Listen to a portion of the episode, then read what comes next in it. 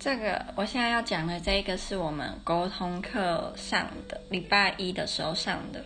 然后这一次我们讲的就是操纵，嗯、就是英文的话就是 manipulation。然后我不太确定它的准确的中文翻译。然后呢，这堂课操就是讲操纵这个主题很有趣，是我们 还有老师还有特别去看那个。格雷的五十道阴影，因为他说里面有非常多操纵人心的桥段跟嗯行为，所以他就去看，然后就把它分析，然后跟我们就是分享说，它里面有哪一些是很明显的操纵人心的行为。然后呃一开始最重要的就是嗯、呃、你会不会被操纵，最主要的那个因素。呃，叫做啊 state of mind。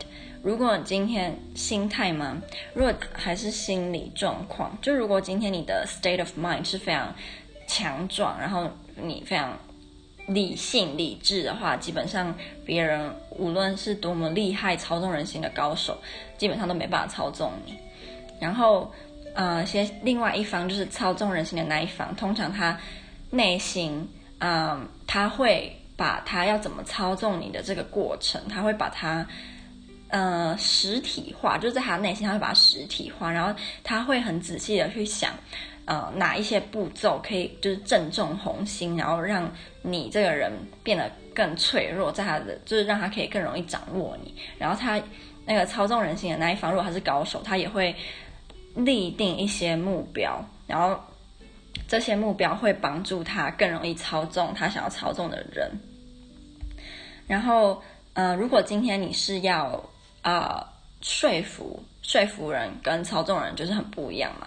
如果今天你是要说服人的话，你在追求的是一个双赢的局面，就是你会认为你追求的理想，你特定的需求跟你的渴望，跟你对方。对方的需求跟渴望是可以有一个平衡的，所以并不会说，嗯、你如果说服成功，并不会说你都一昧的，呃，牺牲自己的权利，或者是你都让对方牺牲他的权利，不会。如果今天你是一个成功的说服者，应该要得的达到的是一个双赢的局面。可是今天在，嗯、就是那个叫什么操纵不一样的是，操纵人心的人，他不在乎。他的行为，或者是他对你的影响，会不会让你的人生，或者是就是发生不好事情在你身上？操纵人心的人是不会考虑到对方的需求跟对方的后果。然后我们那时候就有看一个老师很喜欢举《权力游戏》《冰与火之歌》的很多桥段，他说《权力游戏》《冰与火之歌》有非常多这种操纵人心或者是说服呃的。技巧，然后尤其是里面，因为我没有看，里面有一个很矮的那个人，老师说他很厉害，他对于操纵人心跟嗯说服别人都是高手。好，然后我刚刚有讲过，操纵人心就是很很嗯跟说服很不一样的，就是他是着重在操纵人心的那个人身上，然后他的需求、他的渴望、他想要的是在他心中是第一，他基本上是不在乎。另外那个被他操纵的人，他的看法，嗯，然后你要怎么样让操纵人心可以生效呢？大概有呃一二三四五个，一个就是你必须要找一个解决问题的方法。就如果今天你要操纵那个人，他深陷一个问题，那你就要就是提出一个，哎，我可以帮你解决你的问题哦的那个呃解决方法。第二个就是你要。呃，装的好像如果他不答应你的请求，就是就会来不及了。就比如他就说，可是这已经是什么最后一天了，或者是这已经是最后一次，如果你不答应，你不要就没有喽，就是要这样子。然后第三就是你要提出说，如果他不答应你的话，他会有所损失。就比如说你就可以说，嗯、呃，我我现在就是提的这个方案呢，如果你不要没关系，可是你可能就会失去什么什么什么哦，这样。然后第四个就是。嗯、你要就是提出一个潜在的比他权力高的人可能会对他造成的伤害或威胁，这样他就更会有一种害怕的感觉。第五个就是你要给一个，嗯、你好像很，就是你会答应你说什么，你就真的会做到，然后你会让被你操纵那个人他会很相信你，然后觉得你好像是他的救世主一样。可是怎么样会完全这些这五个方法，就算你全部都达到，还是没有办法成功操纵那个人呢？就是如果那个人他有很丰富的经验，他有很他的知识足够，然后加上他会有自己独立思考的能力，如果他这三个他都有的话，那就算你就是说的天花乱坠，你也不可能可以操纵他。然后我们有看了一个桥段，也是在《权力游戏》里面，就是那个矮个子那个人，他被审判。然后老师说，呃，很厉害的操纵人心的高手，他有一个很厉害的点是，他会一开始的时候展现他的幽默感，让你笑。通常你笑得出来，他操纵你成功的机会，或者是说服你也一样。你如果被他的幽默感感染了，他说服你跟操纵你成功的几率会大大的提升。嗯。接下来就是提到了在好莱坞电影，尤其是好莱坞的浪漫爱情电影里面有非常多 manipulation 的桥段，只是你不一定知道。嗯，例如我们就看了一段，就是那个男神他有点类似在性骚扰那个女生，然后无论那个女生她试出就是多么多的反抗的。嗯，迹象那个男生都会假装没有看到，然后就一直前进。就是啊，例如那个女生，就是那个男生就把那女生压在，有类似把她就是压壁咚就对了。然后那女生就想说：“你不要这样子。”然后男生就说：“你不要我怎样？”然后然后那女生就说：“不要这样。”然后男生就说。啊，承认吧，You know you like it，就是你知道很多操纵人心的人，他们都喜欢讲这句话，就说，Oh come on，You know it's not that bad，You know you like it，就是他们很喜欢讲这种话。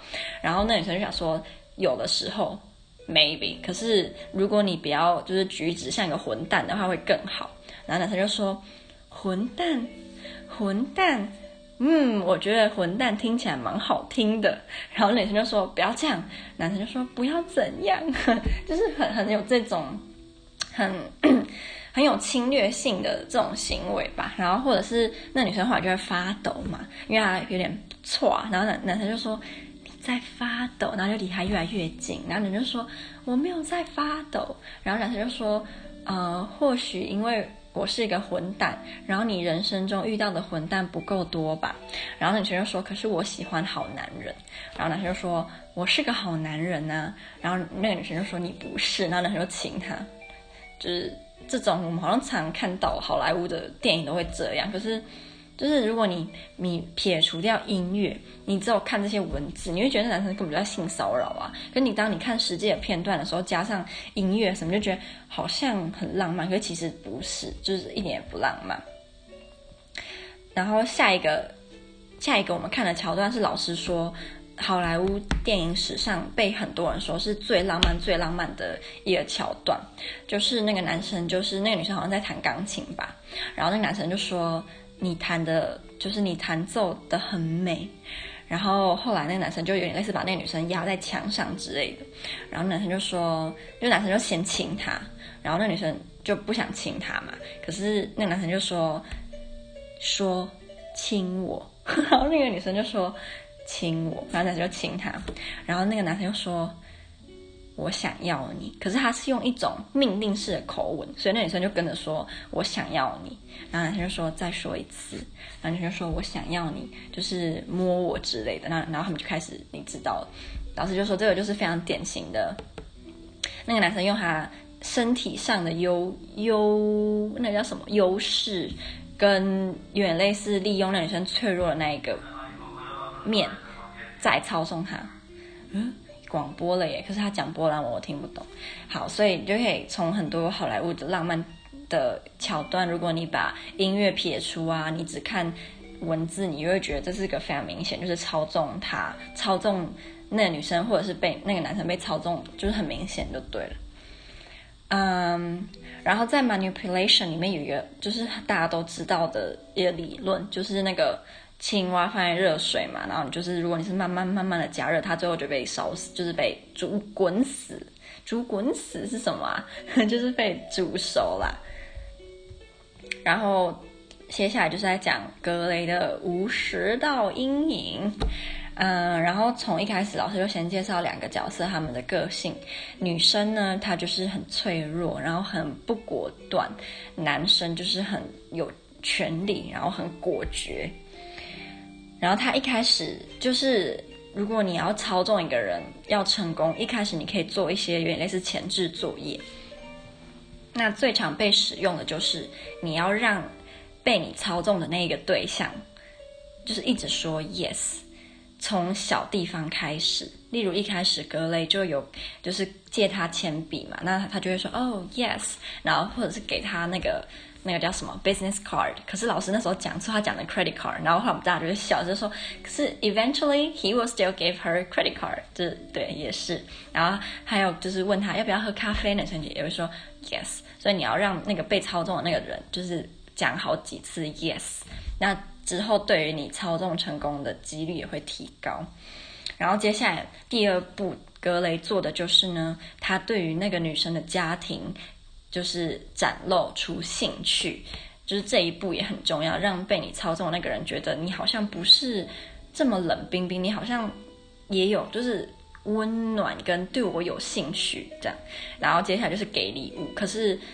嗯、在格雷里面，他送昂贵礼物的时机太早了。如果在现实生活中，绝对会被打枪，然后绝对会被人家觉得说你好像有另有意图。然后下一步就是你要把你的，就是你知道对方想要的东西。就是有点类似说你在逗猫的时候，你不是会把什么逗猫棒放在前面，然后这样一直甩，然后不让它弄到吗？就是在操纵人心这一步也很重要。例如在格雷中，他会一直若若有似无的去碰那个女生的身体，然后释放出一种很性方面的欲望，可是他就是不给他，让那个女生会有一种心很痒，可是又得不到的感觉。然后下一步就是你要。呃，就是比如说，那个格雷就讲说，I like to bite that lip，我想要咬你的嘴唇。然后女生就说，I think I like that too。我他说我觉得我也想要。然后格雷就说，Not until I have your written consent，就是不行，除非你签这个合约。对，所以你接下来就是把那个女生该如何得到礼物，很明确的跟她讲。然后，嗯，接下来你如果他不要，你就要很明确的说，好啊。如果你不要，那你想要的东西就没有喽，就没有喽。你就要这样讲，就是你要让他知道说，如果你抵抗，你就得不到你想要的东西喽，就是要这样。然后下一个就是你要让他感到内疚，就是你要让他感到内疚，说，嗯，我之前对你这么好，然后你居然就是。就是你只是要说 yes 而已，你为什么不要呢？然后你还要让他觉得羞愧，就是让他觉得说他不接受那个礼物，他要感到羞耻。然后你要让他觉得他质疑，就是那个想要操纵他的那个人是，就是感呃是不对的。然后接下来他就会他就会答应了嘛。那他答应之后不是就走这样？他答应之后，你还要让他知道说，你如果不照着我的。嗯、我的那个叫什么？如果走的话，你会有惩罚。可是如果你照着我的规则，对规则走，你就会有奖赏。然后接下来你就会得到那个，你就会嗯、全面的掌控那个人。然后像格雷，他还掌控了他的人生，他的周遭的环境，他的工作，他的家庭。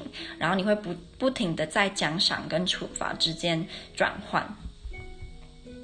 不过呢，如果你只是就是很想要对于啊、操纵人心或者是一些呃怎么说服人、怎么操纵人的技巧上面，你想要研究，不要来看格雷。老师说大大的一个 no，因为他只会让你觉得很想 很想吐，然后很想要洗澡而已。老师那个时候他亲自念完那些台词，他说他光念完他就想要泡在浴缸不要出来了，因为他觉得很恶心。觉得还蛮有趣的，因为读到这些操纵人心的呃一些技巧因为通常你会觉得说，这有什么好学的，我都知道。可是当你是被操纵的那个人的时候，然后加上操纵你的那个人，他的技巧很棒，然后很不着痕迹，通常你是逃不过的。所以我觉得有学到一些，你可以摸得出他人家好像在操纵你的那个痕迹的时候，觉得多少都是有点帮助。尤其是我才不想要上演像好莱坞电影里面那一种那些女生，就是、哦，实在是。太恶心了，没办法接受。